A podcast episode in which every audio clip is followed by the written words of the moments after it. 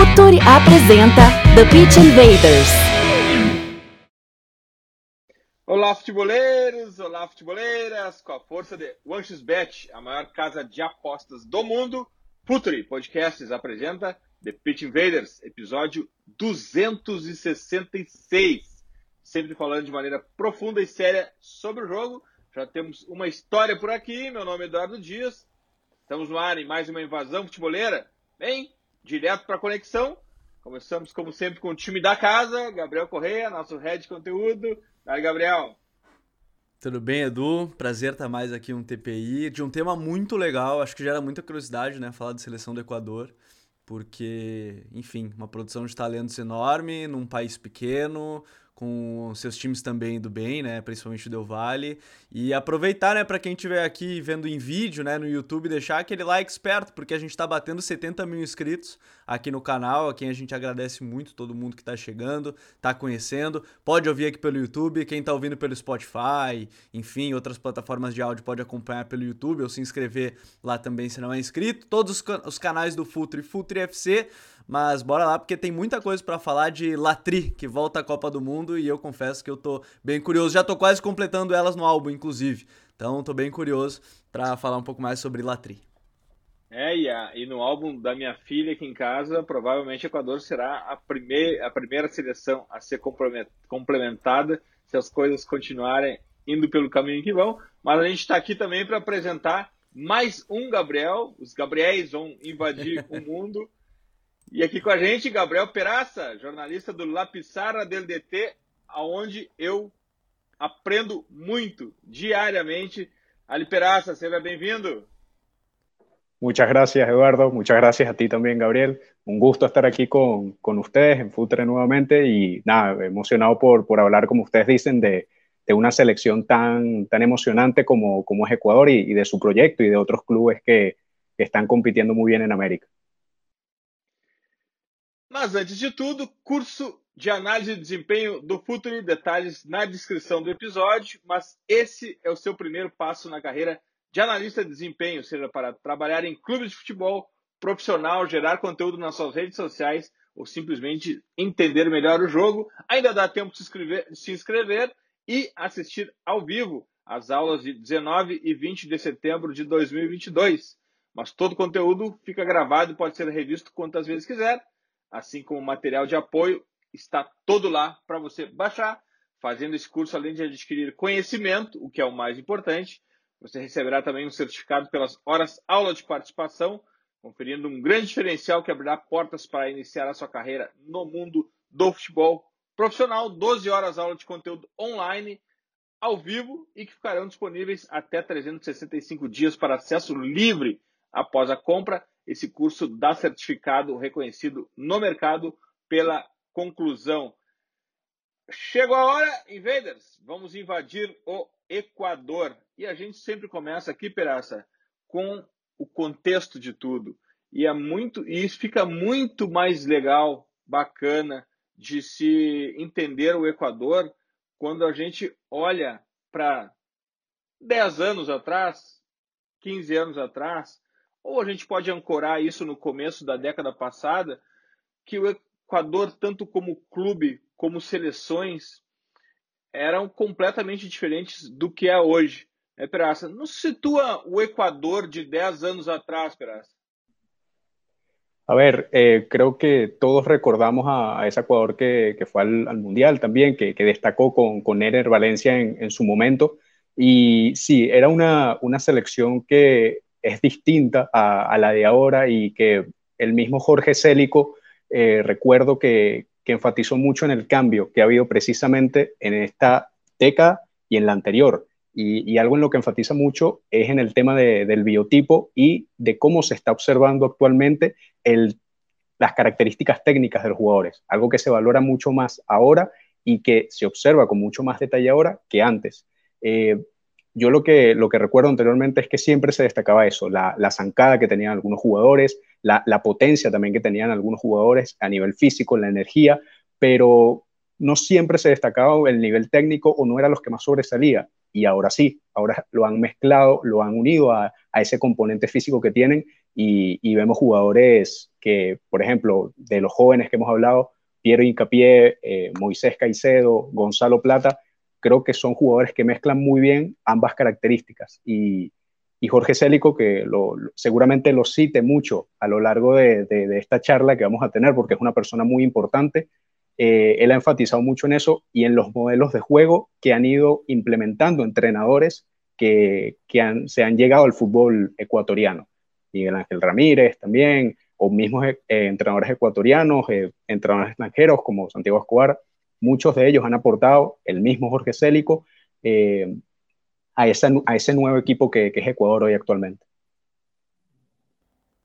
E tem uma coisa legal da gente comentar, assim, falando já dessa questão de perfil, Dinho e, e Gabo, que é justamente a gente olha hoje a idade, né, do, do, da média de idade da seleção equatoriana, né, porque é uma seleção não sei se é a mais jovem que vai entrar nesse Mundial, mas certamente vai ser uma das mais jovens. A média de idade é de 25 anos, se a gente olha assim do elenco. A única parte que é mais experiente é no gol, justamente por conta do, do Dida Domingues, né, goleiro da LDU, então, que é mais experiente, porque o Moisés Ramírez é jovem ainda, né, jogador do Del Valle. O Hernan Galindes aí sim também um pouco mais experiente, mas no mais, né, Rincapié, é, Moisés Caicedo, Estupinhan, o, o Cifuentes, alguns jogadores muito jovens nessa seleção e, e talvez seja a geração, e a gente pode começar a entrar nesse ponto, Gabo, a geração não sei se é a melhor, porque a geração que classificou para a última vez para a Copa também era bem forte, bem interessante, mas é uma geração com características diferentes e uma geração talvez tecnicamente melhor do que a última geração boa da seleção equatoriana, né?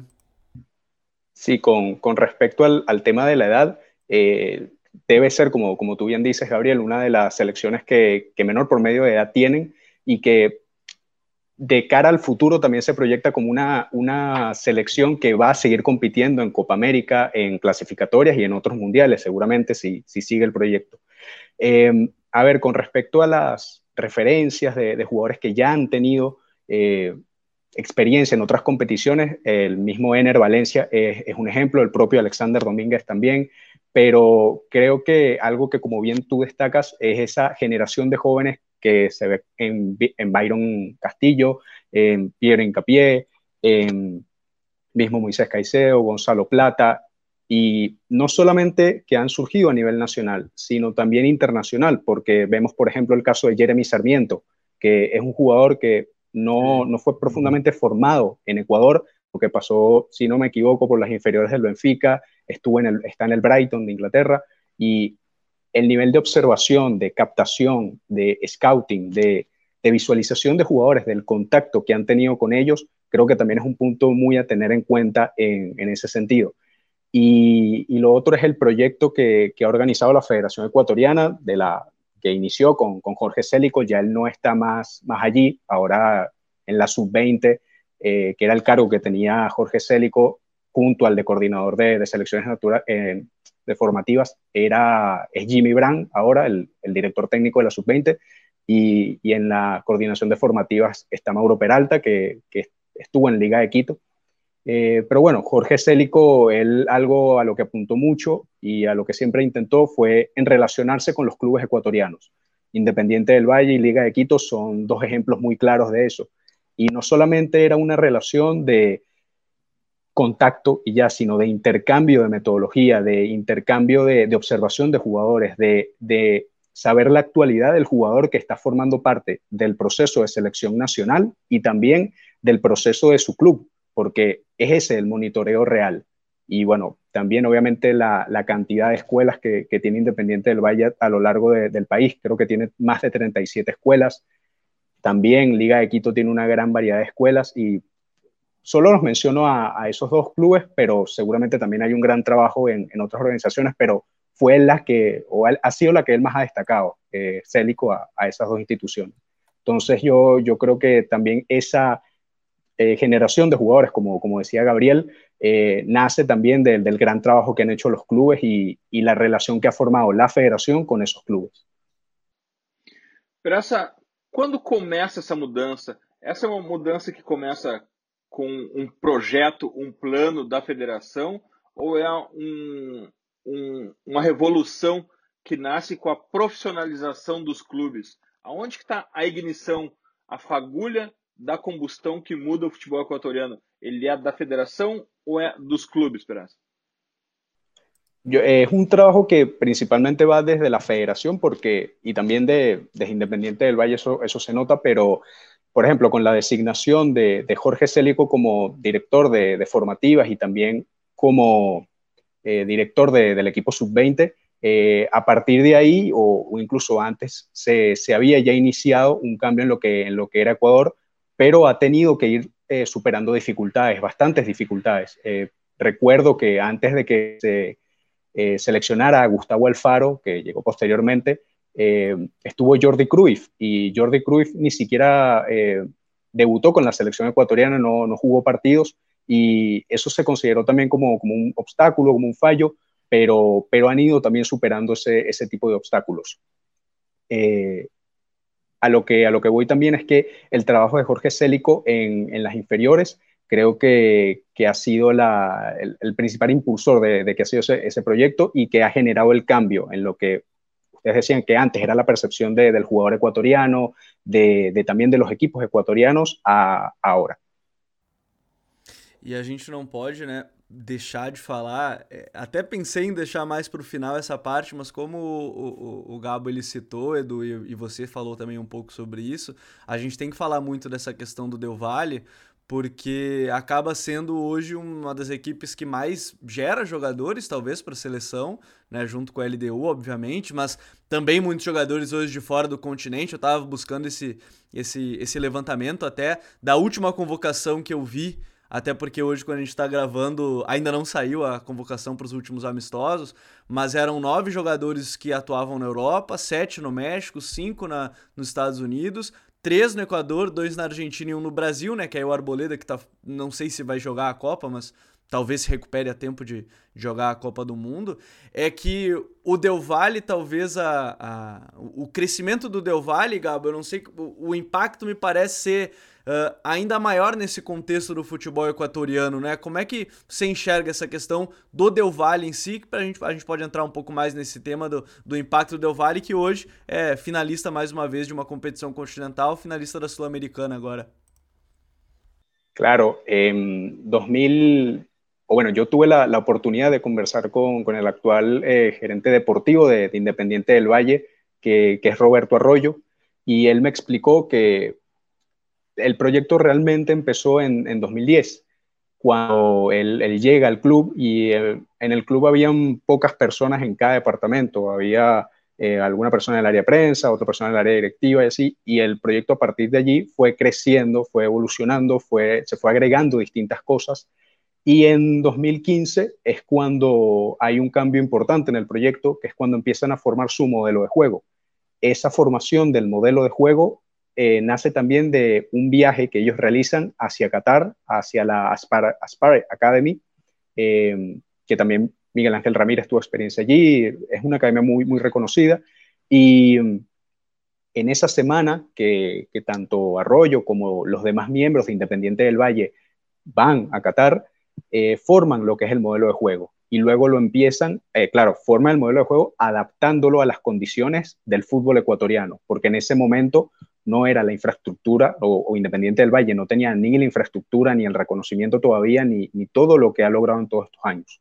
Entonces, en esa semana ellos forman el modelo y a partir de, de ocho pilares fundamentales que ellos tienen eh, a nivel de, del juego, van desarrollando todo lo demás también a nivel de infraestructura, en, en, otros ámbitos, a nivel de observación de jugadores, a nivel del estudio, que, que también es otra de las cosas muy importantes que, que tiene el club. Y, así es como inicia ese, ese proyecto. Algo importante también es que eh, los miembros de Independiente del Valle, los, los, profesores, los entrenadores, los coordinadores, los todos, han tenido capacitaciones internacionales, han ido a Qatar, han ido a otros países, reciben charlas de profesionales a nivel internacional, también en de Ecuador. Entonces, eso también favorece mucho a lo que ha sido ese proyecto de Independiente del Valle. Y ya para ir cerrando sobre el inicio, eh, los ocho pilares que, Roberto Arroyo comentó en, esa charla que, que, pude tener con él, en esa entrevista, es que principalmente sean un equipo que proponga, que proponga juego a partir del balón, que esté en campo rival, que sea un equipo muy corto, un equipo de, máximo 38 metros entre las líneas del equipo, eh, también que generen superioridades constantemente, generen movilidad en el juego, eh, sean profundos, tengan mucho ritmo, son ese tipo de, pilares, ese tipo de, modelos y que luego se van subdividiendo en, todas las categorías, siempre dependiendo de la edad del jugador, eh, por los que se guía Independiente del Valle para formar a sus, a sus jugadores. É incrível. E outro ponto que, olhando daqui, parece que influenciou muito essa evolução, Peraça, é a, interna a internacionalização do back-office back do, do, do Del Valle e que hoje, inclusive, é, é utilizada, por exemplo, com o Peraita que está no Emelec. Então, são profissionais de todo mundo que fazem com que a diversidade traga eh, vantagem competitiva, conhecimento, diferentes culturas, para que se molde um novo futebol no clube e que acabe influenciando toda, todo o ecossistema. Essa diversidade de profissionais que chegam primeiro ao Del Valle também tem o seu papel nessa revolução, Peraza? Sí, sí, sí, seguramente, porque A ver, creo que el, ejemplo más claro es, Miguel Ángel Ramírez, que, es un español que, llega de, desde también la Spar Academy, con experiencia en el fútbol español también, en, creo que a nivel de, inferiores, pero claramente él es el ejemplo más destacado porque es quien gana el, primer título internacional Independiente del Valle, que, es la Copa Sudamericana. Eh, pero antes, ya, ya incluso en 2016, un año después de, ese viaje que hace Independiente del Valle a, a Qatar, eh, Pablo Repeto, que, es el entrenador uruguayo, llega a la final con, Independiente del Valle, eh, la pierden, pero incluso ahí podemos ver un, modelo de juego distinto, con algunos matices de lo que hay ahora, pero distinto al que se practica actualmente y el que también practicaba eh, Miguel Ángel Ramírez, quizás un juego más eh, de aprovechamiento de espacios, de activarse muy bien en las transiciones, de ataques directos, de contraataques, pero ya viendo que había un camino a partir de la formación de jugadores jóvenes. Eh, con respecto también a, otras personas del extranjero que, han aportado en el club, eh, está Roberto Olave, que, es el actual director deportivo, creo, de, Real Sociedad. Él también ha sido una persona que, ha influenciado mucho allí. Eh, Hace poco tuve la, oportunidad de conversar con Ahmad Tarayani, que, fue un entrenador de, Independiente del Valle a nivel de categorías juveniles, y él habló que una de las cosas que prioriza el club y que ya, ya lo venía comentando es la capacitación de sus, de sus formadores, de sus profesores, de todos los miembros del club, no solo de los jugadores y de los entrenadores. Y él dije, dice que, que tuvo una charla con Imanol Ibarrondo, que fue un, coach muy reconocido, de, que también trabajó en la selección mexicana, español, y que también actualmente está en la, en la, en la Real Sociedad. Entonces, a partir de esas relaciones que ha ido formando el club, creo que también ha tenido un, crecimiento muy, muy importante. Y, así con otros casos, eh, para ir cerrando la idea, en su, en su área educativa, Independiente del Valle, por lo menos hasta 2020, sé que tenía formadores o por, lo menos eh, miembros finlandeses de Finlandia en, su equipo. O sea, también de cualquier otro país han, creo que saben cómo tomar eh, lo mejor de sí y también traerlo y, adaptarlo al contexto ecuatoriano. Renato Paiva, obviamente, todo lo que, lo que hizo el año pasado, el primer título que, consiguió de, la Liga Pro. Eh, la verdad que, creo que de diferentes culturas saben qué aprovechar y aportarlo o, o mejor dicho, mejorar al equipo. Fica como curiosidade, até muita gente, como o Del Valle enfrenta o São Paulo, né, na final da, da Copa Sul-Americana, muita gente chegou no canal aqui do Futuri pela uma análise que a gente tem do Renato Paiva. Hoje não é mais o Renato Paiva, né? A gente está produzindo material que hoje, para quem não sabe, fica como curiosidade. Hoje o técnico do Del Valle é o Martin Anselmi, né? Que é, era auxiliar, inclusive, do, do Miguel Angel Ramírez. Hoje é, é, é, o técnico da equipe do Del Valle. Mas eu acho legal da gente falar de uma outra situação também. Inclu Gabo, inclusive que... no Inter, Gabriel. Inclusive no Inter. Exatamente, era auxiliar fixo praticamente, né, da, da comissão e aí agora decidindo seguir a carreira como treinador.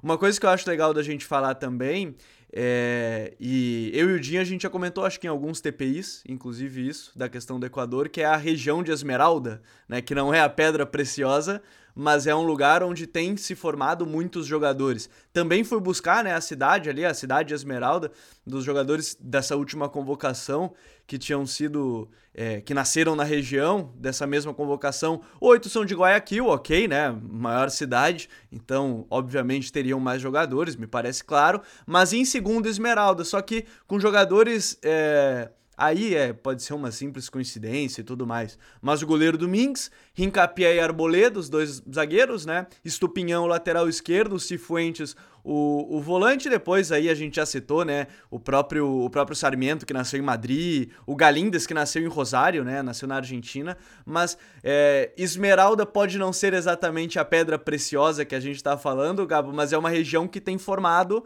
bastante jogadores ali, né? Apesar de não ser um centro, por exemplo, de algum do, das grandes equipes hoje do futebol ecuatoriano. Eh, a ver, el caso de Esmeraldas, la verdad que es bastante particular. No, no conozco de muchas zonas en, en, otros países que produzcan tantos jugadores como, como ocurre en ese país. Tú ya lo estabas lugar é Salto, no Uruguai, né? Que produziu Soares e Cavani. Aí é a única acho que, cidade nesse nível. De los mejores, sin duda. Eh, en Bolivia, sé que también Santa Cruz es una zona muy, muy reconocida por, por formar jugadores, si no me equivoco. Pero bueno, en el, en el caso de Ecuador, sí, eh, es una que, que, la verdad tú lo estás mencionando. Eh, Piero Incapié, Pervis Estupiñán, son varios jugadores que, que, han salido allí y algo de lo que, o, o la, la, razón principal, o una de las razones principales que, que, dicen de por qué salen tantos jugadores buenos allí es porque eh, al parecer los terrenos de la ciudad, e incluso en las playas, creo que los jugadores tienden a jugar allí fútbol a edades pequeñas, el fútbol que acostumbramos de la calle, eh, y ahí es donde empiezan a, formar esas relaciones, a saber cómo moverse en un terreno de juego sin, la necesidad de ser dirigidos, sin la necesidad de ser orientados a partir de alguien, sino simplemente jugando. Y, algo que, dicen mucho de, de esa zona es eso, que así es como se empiezan a formar los jugadores y ya cuando llegan a, a jugar en canchas más eh, profesionales o por lo menos en torneos juveniles, eh, eso lo que le permite a ellos es que le da una mayor ventaja al momento de controlar, al momento de pasar, al momento de disparar, de jugar en general.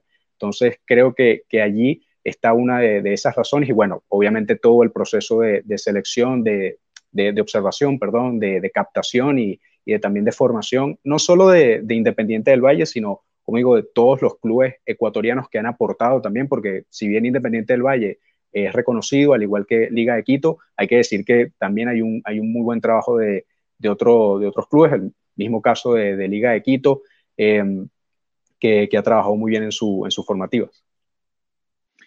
A gente já começa a identificar alguns pontos aqui, que é a, a, a participação da federação, a Del Valle, começa a identificar a diversidade de nacionalidade no staff desses clubes. A gente começa a identificar também uma zona de desenvolvimento de talentos, principalmente como Esmeraldas. E a gente também começa a identificar, Perácia, uh, rotas comerciais, conexões do Equador com grandes clubes do mundo, porque começa, o Equador começa também, além de seu projeto esportivo, começa a render um projeto financeiro, começa a vender jogadores para o palco principal do futebol mundial, ¿no, Bras? Sí, eh, nuevamente volvemos a, al tema de Independiente del Valle que ha ido vendiendo no solamente a nivel nacional, que, que antes era quizás lo, lo, más habitual, sino también a nivel internacional. Eh, el caso de Piero Incapié a, a Talleres en Inglaterra, eh, el caso de, de, Moisés Caicedo al Brighton, también en 2016 tuvo, tuvo ventas, si no me equivoco, al Granada y al Atalanta de algunos jugadores, eh, pero esos jugadores no lograron eh, consolidarse en el fútbol europeo y ya luego hemos ido viendo cómo eh, Gonzalo Plata, luego el sudamericano sub-20, fue al Sporting de Lisboa y actualmente está en el Valladolid. Ha sido un crecimiento progresivo y también que uno, uno observa cómo esos jugadores se han ido consolidando en diferentes ligas, con diferentes exigencias por parte de sus entrenadores también ejecutando otros roles que quizás no estaban acostumbrados a, hacer en Independiente del Valle, adaptándose a otros modelos de juego. Y, creo que, como tú bien dices, eso después le da beneficios económicos a, Independiente del Valle, porque eh, son ventas que, al final terminan siendo parte de, la próxima inversión que hará el club eh, a largo plazo para seguir eh, beneficiando su área educativa, su área formativa, la infraestructura del club. Independiente del Valle, por ejemplo, recientemente anunció o, dio apertura a, un colegio Reinvented de, educación en la que también se, busca el crecimiento integral del jugador. Y en el caso, por ejemplo, de, Liga de Quito, eh, recientemente vendieron a, Nilson Angulo al, Anderlecht, también eh, a Mikey de la Cruz al Stade de, que es un lateral izquierdo. Han tenido contactos incluso con el Ajax de Ámsterdam, con el AZ Alkmaar de, de Holanda, con los que han intercambiado eh, experiencias de algunos jugadores que van desde las formativas de Liga de Quito hacia Holanda. Y, la verdad que, si bien el, beneficio económico es importante, también ellos buscan, como, como hablamos anteriormente, de esas relaciones internacionales, de beneficiarse de, otras metodologías, de otras experiencias y de aprender de lo mejor para tomarlo y aplicarlo en un contexto como, como es el fútbol ecuatoriano. E, Gabriel, só, de, em, Gabriel, só deixa eu uh, intervir aqui para dizer o seguinte: por outro lado, também uh, essas rotas comerciais criadas pelo mercado do Equador, a gente nota o AZ Alkmaar, ou então Brighton com Graham Potter, uh, também são lugares, clubes e países que buscam por eficiência esportiva pagando menos. Então parece que é uma rota inteligente do futebol, né? tanto o desenvolvimento do atleta por parte do Equador, quanto quem consome esse futebol, quem compra esse futebol, está buscando entregar mais, pagando menos, né, Peraça? Parece que é uma conexão inteligente, uma grande rota em que todos ganham. Sí, estoy de acuerdo porque, por ejemplo, eh, recientemente Independiente del Valle vende a, a, Joel Ordóñez, que era un jugador que a inicios de año destacaba en la Libertadores Sub-20 eh, tuvo paso por el primer equipo, se consolidó, jugó varios partidos y el Brujas por una cantidad mínima. Eh, y, ya está jugando por lo menos en las etapas formativas, ya incluso ha tenido alguna convocatoria con el primer equipo. Eh, creo que también es parte de, esa observación que, tiene, por ejemplo, el fútbol belga con el Genk. el Genk ha fichado varios talentos latinoamericanos en los últimos años y uno de ellos es Ángelo Preciado, que, llegó como, como, lateral, como carrilero derecho y ha, jugado varios partidos también. Eh, yo creo que también es una, eh, una forma de, aprovechar joven talento barato, eh, que, es asequible para los clubes y que luego sean revendidos a, largo plazo. Creo que, que esa también, o, los clubes se, intentan aprovechar de, eso, que, es algo bueno, para seguir sacando jugadores, seguir exportando jugadores y bueno, el caso de Independiente del Valle o de Liga de Quito que, han tenido ese tipo de ventas últimamente le benefician a, nivel económico. Yo, yo considero que, eso también a los, jugadores le, beneficia bastante porque en su formación es un, es un salto de, nivel. Eh, Patrickson Delgado de, Independiente del Valle también fue, está en el Ajax de Ámsterdam y, y él seguramente está obteniendo una formación allí eh, mejor, dentro de un contexto mucho más competitivo y que esperemos que, como han sido otros casos, él logre afianzarse allí, como pasó con otros jugadores del extranjero y que, y que también son latinoamericanos y han ido allá. Sao Paulo es un, es un ejemplo de club, de, o por lo menos yo lo considero así, que ha sabido cómo exportar sus talentos. Eh, propio Anthony, propio Militao, Casemiro, son, son, es un que también ha hecho mucho en ese sentido. Próximo passo, talvez, né, Edu e, Gabriel, é, é, é, eles irem direto para equipes tops, né? Porque se a gente pegar o exemplo do Moisés Caicedo, é, eu lembro que na época havia se tido a, a dúvida do Liverpool, né, quanto a, a contratação dele, porque ele não estava, não tinha jogado ainda no nível competitivo. O, o Brighton pagou pouco menos de 10 milhões de euros e agora o Liverpool já se especula que quer pagar 60 a 70 né, pelo Moisés Caicedo. Talvez o próximo passo seja ter essa coragem também de buscar o jogador, por exemplo, equatoriano, como foi em algum momento é o brasileiro, ou ter essa marca já vinculada de, ó, podemos contratar e eles vão render diretamente no nesse perfil, mas eu quero entrar já dentro de campo um pouco, Gabo, porque a gente falou tanto do perfil dos jogadores que, é, que são formados e tudo mais, é, que talvez pensando ainda mais em Copa do Mundo, e a gente vai ter esses conteúdos também aqui mais para frente, é, com guia da Copa e tudo mais, que tá, tá se aproximando, é, a seleção equatoriana, se a gente começar pela defesa, já não é mais aquele time que é só fisicamente, lançamento longo, correria, é um time que a gente já falou do Rincapié, já é um zagueiro que ajuda muito nessa saída de bola. O Arboleda, em algum momento, ainda. O, o Arboleda é entre a, a, os dois períodos, né? Ele ainda é um jogador mais experiente, mas já é um zagueiro que pode ajudar. Mudou bastante o perfil se a gente começar a falar do sistema defensivo do Equador. Não é mais aquele time só de lançamento longo e velocidade, né? Já começando pela defesa, um time construindo também desde trás. É, Creo que el, por lo menos a nivel defensivo, eh, Piero Incapié es el claro ejemplo de, cómo ha sido esa transición o cómo ha sido ese cambio a, los aspectos técnicos que venimos destacando de, los jugadores ecuatorianos actualmente. Piero Incapié es un defensor que, hemos visto que rompe líneas con su pase, sabe atraer jugadores en, conducción, también sabe cómo retener el balón para atraer a esos jugadores y generar espacios más arriba. Es un jugador con, una lectura de juego que, que de verdad impacta y que y que no, no, recuerdo si en Ecuador habrán tenido un jugador que a tan joven, a tan, tan, sí, tan joven eh, destaque por, por esos aspectos, ¿no? Y, y, bueno, vemos que también en, en, el Leverkusen ha jugado de lateral a veces, eh, de una defensa de tres, eh, como central izquierdo y tiene esa capacidad de, de, adaptabilidad, es un jugador comprometido en ese sentido también y, y bueno, sobre todo la, la inteligencia. Em, digamos que para hacer una, una, comparación con otros jugadores que también forman parte de la selección.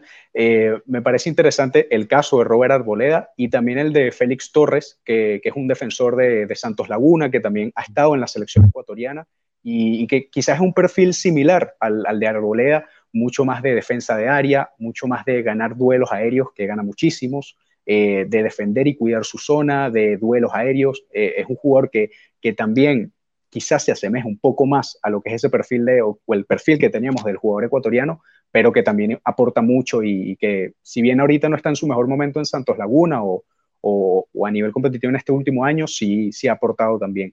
Me parece que, en ese sentido destaca bastante. Y con respecto a los laterales, para, para ir cerrando esta, esta idea de, de, juego, a mí me, me, parece muy, muy destacable lo de Pervis Estupiñán, porque creo que se destaca mucho su, su, ida y vuelta, sus esfuerzos físicos, las proyecciones que tiene, pero también eh, a nivel de, de, golpeo de balón, él ejecuta centros muy bien desde distintas alturas, es un jugador que se destaca mucho por eso y, y exige mucho a las defensas rivales a partir de eso, y, y, me parece que esa es un arma importante que, que puede tener Ecuador. A gente falou muito aqui sobre a influência do Del Valle na indústria do futebol equatoriano e, a, e como mencionaste, o Del Valle tem aqueles oito pontos fundamentais do seu jogo: o protagonismo, uh, o viajar em bloco. Uh, a seleção aproveita alguma coisa daquilo ou, é um, é, ou são projetos independentes?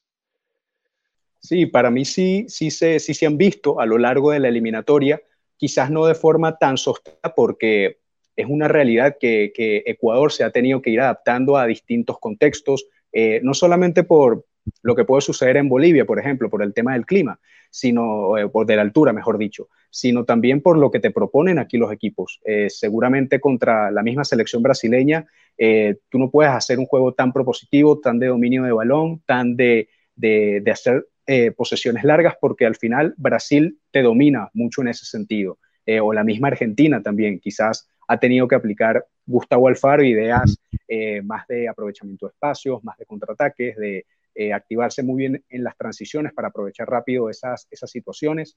Pero, pero sí, sí se han visto eso, esos aspectos también, porque al final Ecuador tiene una base de jugadores de, de Independiente del Valle y, también de, de, otras, de otros clubes, como, como hemos venido hablando, eh, que tienen esos conceptos muy bien adquiridos, que, que saben cómo eh, mantener esas relaciones entre, entre, entre, las líneas, las distancias que tienen ellos, también la facilidad que tienen algunos controles al, al ejecutar los, los, pases que realizan, eh, la interpretación del juego que ellos tienen, y entonces sí han podido en, en, algunos tramos ejecutar ese juego quizás un poco más relacionado a lo posicional, que también en, en la selección de, de, Jorge Célico se vio mucho eso, eh, pero manteniendo algunos, algunos matices, no, no es completo todo, pero, pero sí, sí, seguramente se, se han visto eso, esos pilares fundamentales que se estaban hablando em maior ou menor medida. E, e para fazer isso, né, Gabo, a gente pode falar justamente da dupla de, de meio-campistas né, do time, com o Grueso, que é o capitão, e o Moisés Caicedo, que talvez seja o grande talento dessa, dessa geração dessa geração equatoriana. Como é que você vê esses dois, né? Um é o capitão, o outro é o mais jovem que provavelmente vai estar num, numa grande equipe já na próxima temporada. Se duvidar, em janeiro já vai estar numa grande equipe do jeito que ele vem vem jogando.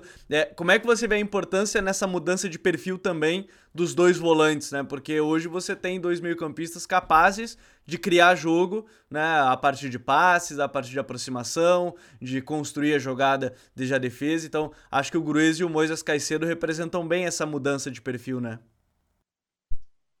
Sí, seguramente son dos perfiles quizás diferentes, pero, pero complementarios en ese sentido, porque, a ver, por ejemplo, Moisés Caicedo es un jugador que tiene despliegue, eh, tiene muy buenos aspectos técnicos desde el pase, desde la interpretación también de, de cuándo ejecutar ciertas acciones, eh, pero también a nivel de, energía, de dinamismo, ofrece mucho con, su zancada, por ejemplo. Enérgicamente es un jugador que, marca diferencias a partir de, eso, y, lo, hemos visto a, lo largo de, de la eliminatoria y también en el Brighton lo estamos viendo. Eh, eh, Carlos Grueso seguramente es un jugador que destaque mucho más en aspectos sin balón, por ejemplo, en recuperaciones en campo propio, en campo rival, lanzar algunas presiones, cuidar su zona, eh, también a nivel de, duelos, es un jugador que, sabe ganar también en ese sentido. Entonces creo que se complementan muy bien en, ese, en esa zona del, del mediocampo. Otro jugador que, mencionaría, me parece que, que es Jackson Méndez, que él estuvo en la Copa América, destacó bastante en, lo que fue la distribución de, pases, la distribución del juego, mejor dicho. Eh, también creo que es un jugador que en la MLS ha logrado mejorar ciertas, eh, ciertos detalles que tenía de quizás por impronta, por, por apurarse un poco más, era un poco más agresivo y él ha ido mejorando eso, ha sabido jugar más calmado, tanto sin balón como con balón, y, creo que también es otra pieza a tener en cuenta, que pudiese ser a, tener en cuenta en, Ecuador y en la zona del mediocampo. Creo que, que Gustavo Alfaro también ha sabido seleccionar esos perfiles distintos para acoplarlos a su idea, adaptarlos y que estos encajen y, potencien a lo que es el, equipo en general.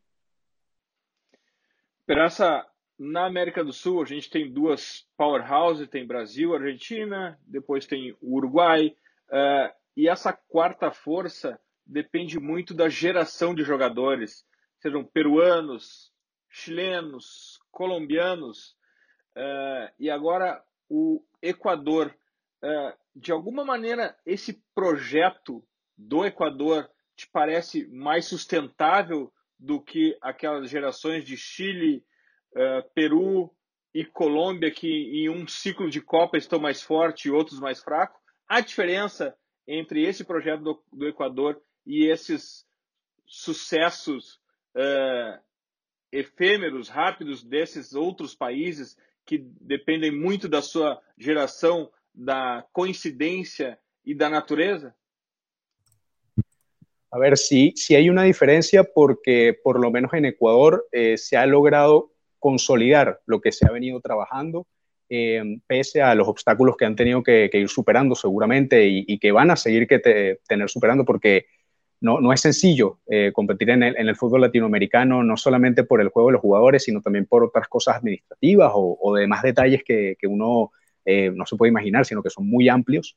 Eh, pero, por ejemplo, con, los otros países que, mencionas, Eduardo, yo creo que Colombia, Chile y Perú están en un proceso de reestructuración, por llamarlo de alguna forma, porque en Perú recientemente Ricardo Gareca salió tras un gran proceso en el que en, la pizarra del DT eh, pudimos conocer un poco a fondo cómo trabajaba la selección peruana en cuanto a, la observación de jugadores, al análisis eh, del biotipo del jugador peruano y, la verdad que quedamos bastante sorprendidos porque se realizaba un gran trabajo y por eso también se llegó a competir en Mundial, en Copa América, eh, y creo que, que, ahora Perú con, con, Reynoso, que me parece una, una selección muy acertada y, y, ojalá lo sea así porque he tenido la oportunidad de verlo en México y es un gran entrenador, eh, creo que está en un proceso de reestructuración, pero no se debería dejar de, de, lado el trabajo que se hizo Gareca y no creo que lo haga, sino que lo va a seguir potenciando. Esa es mi, mi opinión en ese sentido.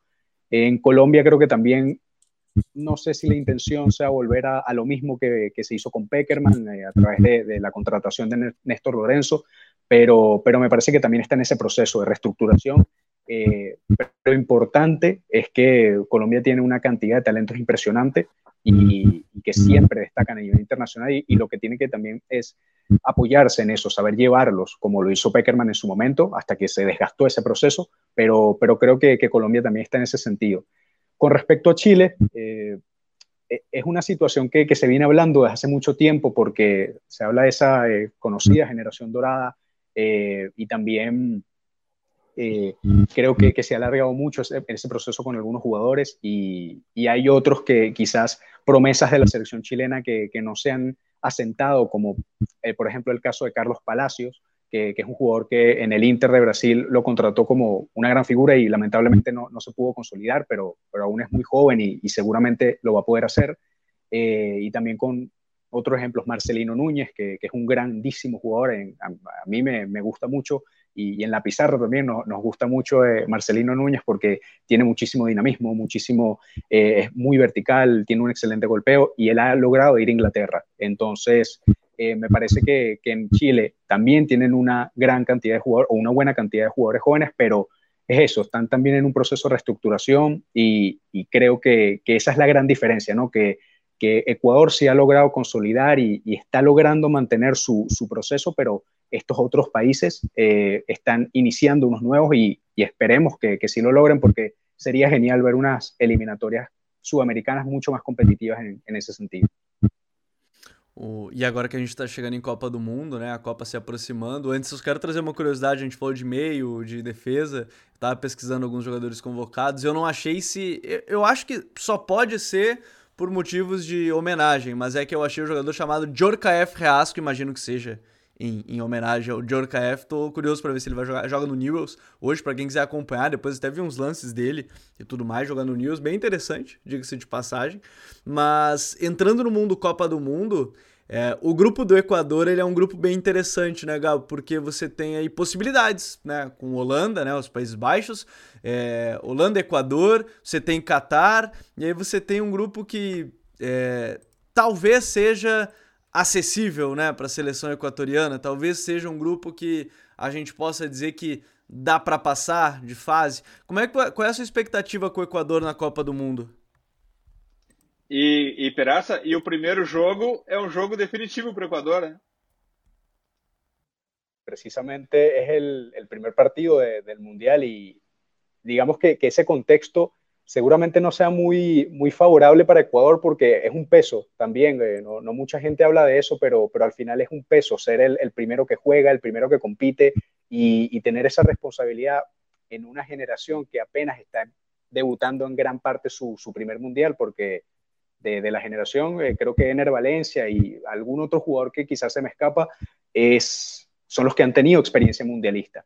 Y, en ese sentido creo que sí está un poco complicado, pero, pero en cuanto a mis expectativas, yo creo que, que sí están capacitados para, para pasar a, la siguiente fase. Creo que ese es el objetivo real, pasar de la fase de grupos, porque, a ver, eh, llegar a unos cuartos de final, a una semifinal o, incluso más lejos, es algo complicado. Eh, a veces no, no, nos damos cuenta de la magnitud de lo que es un mundial y cualquier selección complica, porque son seis, siete partidos en los que se definen por muy, muy pocos detalles y, y eh, la competencia, la, la, experiencia, mejor dicho, en esos contextos son muy complicados. A ver, eh, me, me, parece que, que, sí puede pasar porque, como dijo Gabo, más allá de, de Holanda, de Qatar, no recuerdo el tercer... Senegal, Senegal que también estuvo en la, en la Copa Mundial pasada.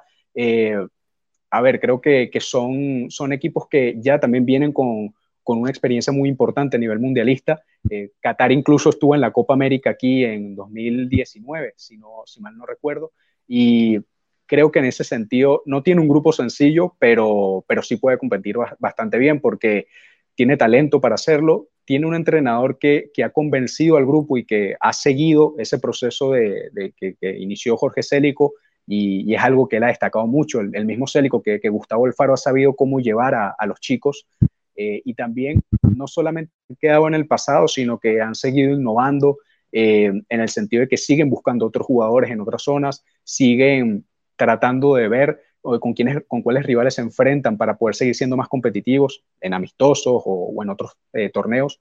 Y me parece que, que sí tiene nivel para, para, pasar de fase de grupos, pero creo que ese es el, el, objetivo principal o por lo menos el que yo, yo le pondría a la, a la selección ecuatoriana. pois eu tenho aprendido muito com essa revolução do futebol equatoriano. Eu tenho estudado muito os clubes e a seleção do Equador e estou com os equatorianos desde o dia 1 da Copa do Mundo. Tenho certeza que vai ser um passo importante para todo o projeto do Equador, um assunto que me seduz muito, mas agora é hora das nossas dicas futeboleiras. E a minha dica futeboleira dessa semana, na verdade, são duas. São duas dicas futeboleiras equatorianas.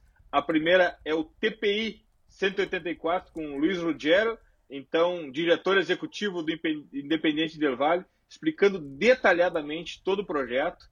E além disso, um link absolutamente raro do La Pizarra de, del DT e que não está nem no site, mas acho que essa nem o Peraça tem esse link, pois eu vou compartilhar com vocês porque eu achei lá na Deep Web. Não foi Maria, o projeto de inferiores que levou a IDV a La Cima de América.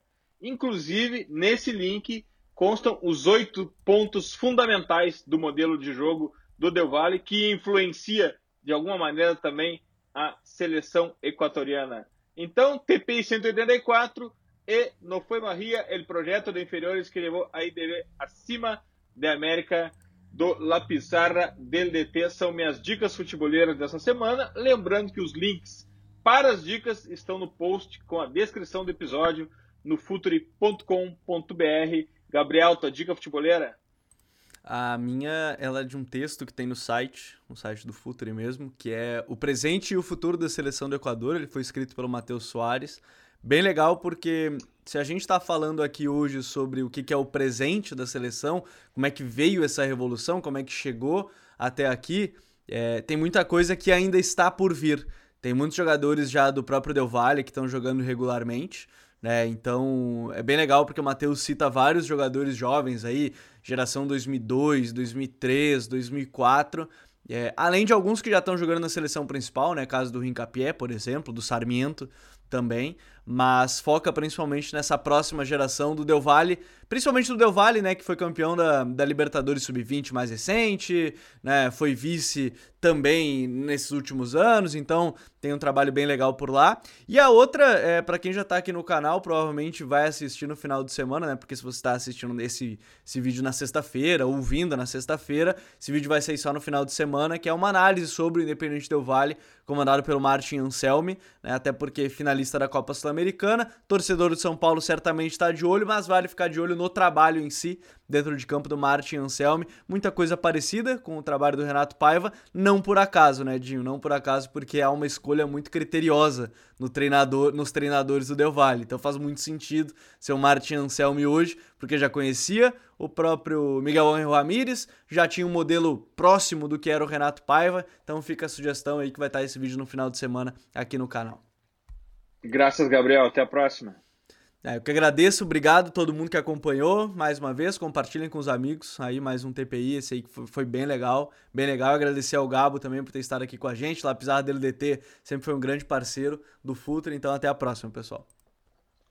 Gabriel Peraza, tua dica futeboleira, Gabriel.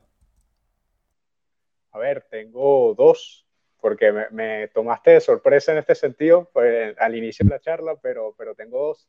Uno es uno de nuestros eh, reportajes, así como tú lo dijiste, sobre el Genk de, Bélgica, ya que anteriormente mencionamos eso de, las oportunidades de mercado que, han tenido los clubes europeos. Em, en, ese, en ese material que luego te lo, te lo voy a, enviar, eh, hay una reflexión muy interesante de uno de sus scouts que dice cómo contratan a, los jugadores eh, sudamericanos, qué se tiene en cuenta en ese sentido, y es una reflexión breve pero muy interesante. Y bueno, ya que estamos hablando también de, Ecuador y hay, hay, un contenido que también nosotros hemos, hemos hecho en, la pizarra LDT sobre Liga de Quito con el actual eh, coordinador de las formativas de, Liga de, la Federación Ecuatoriana de Fútbol, que es Mauro Peralta, y, que también nos habló de cómo él formó toda la metodología de, junto a otros trabajadores, claro, de, Liga de Quito, y que es una vista un poco del trabajo que puede hacerse también ahora en, en Ecuador y, que seguramente se, será sensacional. Así que te los envío para que también se estén allí y bueno, seguramente también sus contenidos que, que son geniales de, de fútbol, la verdad que los disfruto muchísimo Y nada, en nombre de, de, la pizarra del DT y mío, que también me muy orgulloso de estar aquí y muy agradecido porque hablar con ustedes de fútbol es, es genial y siempre a la orden, de verdad. Peraza, por favor, não desistam jamais do Lapizara do LT. Sabemos todos como é difícil a geração de conteúdo sério, aprofundado sobre o futebol. Muitas vezes não é tão reconhecido assim, mas por favor, precisamos. O futebol sul-americano precisa do Lapizara do LT. Peraça, volte sempre. A casa é sua. É uma felicidade, uma honra para nós tê-lo aqui. Obrigado.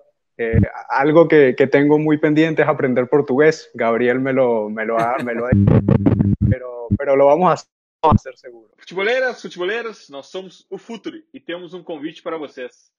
Pense o jogo. Abraço e até a próxima invasão. The Pitch Invaders.